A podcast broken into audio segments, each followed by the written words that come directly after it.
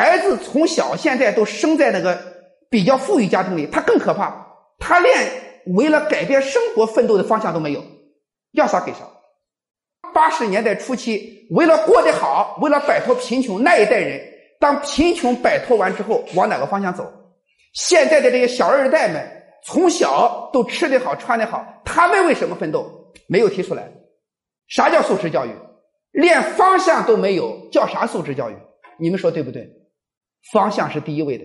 感谢您的收听，现推出郭继成老师精讲四书。《大学》《论语》《孟子》《中庸》四书课程，获取课程请关注公众号 a b a m 六九六，回复“郭继成”三个字就可以订阅课程。